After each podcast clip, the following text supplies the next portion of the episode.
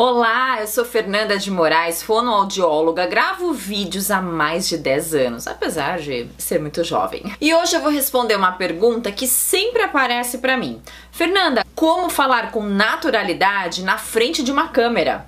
Se você está começando o seu canal no YouTube, grava vídeos para o IGTV ou quer dar aquele up no seu canal, vem comigo que hoje eu vou mostrar para você três características comprovadas em pesquisas científicas da voz de um youtuber de sucesso.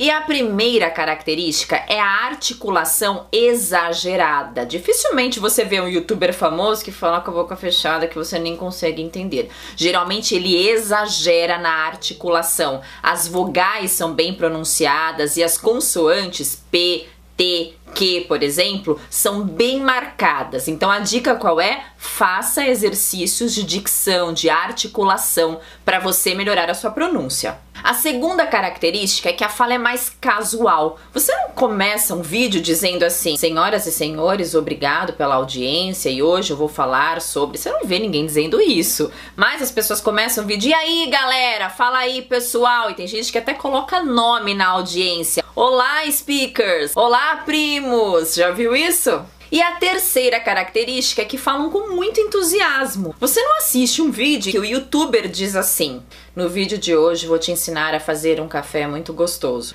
Dá até dúvidas, será que é gostoso mesmo? Eu teria as minhas dúvidas. Agora, se ele começa o vídeo dizendo: No vídeo de hoje eu vou te ensinar a fazer um café muito gostoso. Percebe a diferença? Puxa, agora dá até pra sentir aquele cheirinho gostoso de café. Com essas três dicas, eu tenho certeza que você vai melhorar a qualidade dos seus vídeos. E se você admira algum youtuber pelo jeito de falar, comenta aqui comigo. Te vejo muito em breve. Até o próximo vídeo. Tchau, tchau.